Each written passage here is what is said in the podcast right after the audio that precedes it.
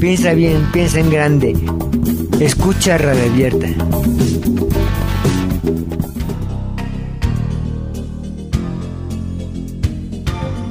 En 1959 aproximadamente decían que estudiar electrónica era el estudio del futuro y estamos viviendo ahora ya un presente muy avanzado.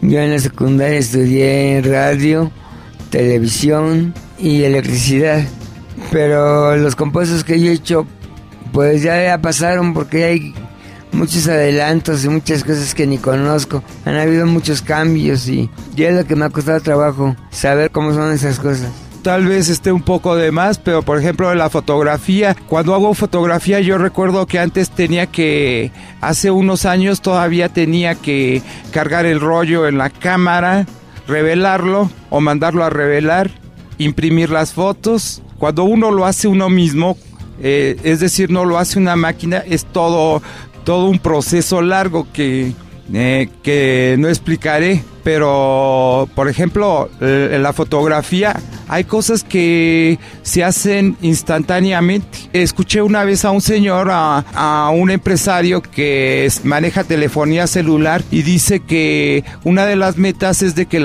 los movimientos bancarios se hagan a través de celular, aunque también estaba escuchando la otra vez a, a un economista que que algunas gentes temían que hubiera riesgos que se manejaran las cuentas bancarias con celular, ya que si les este los asaltaban y, y les robaban el celular, pues este fácilmente le, podían acceder a sus, sus cuentas. El avance ha sido tan grande que ya se pueden leer las placas de torres a color los avances que ha habido para meter una sonda y medir la presión central cardiovascular.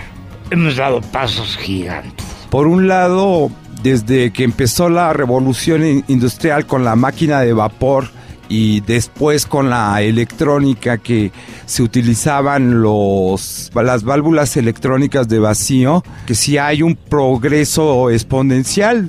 Simplemente el celular que carga cada persona ya no solamente aplica la electrónica sino también aplica la informática la cibernética y, otras este eh, técnicas que se han desarrollado exponencialmente no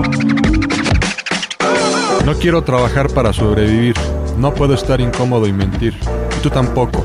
No estamos tan locos. Somos Radio Abierta.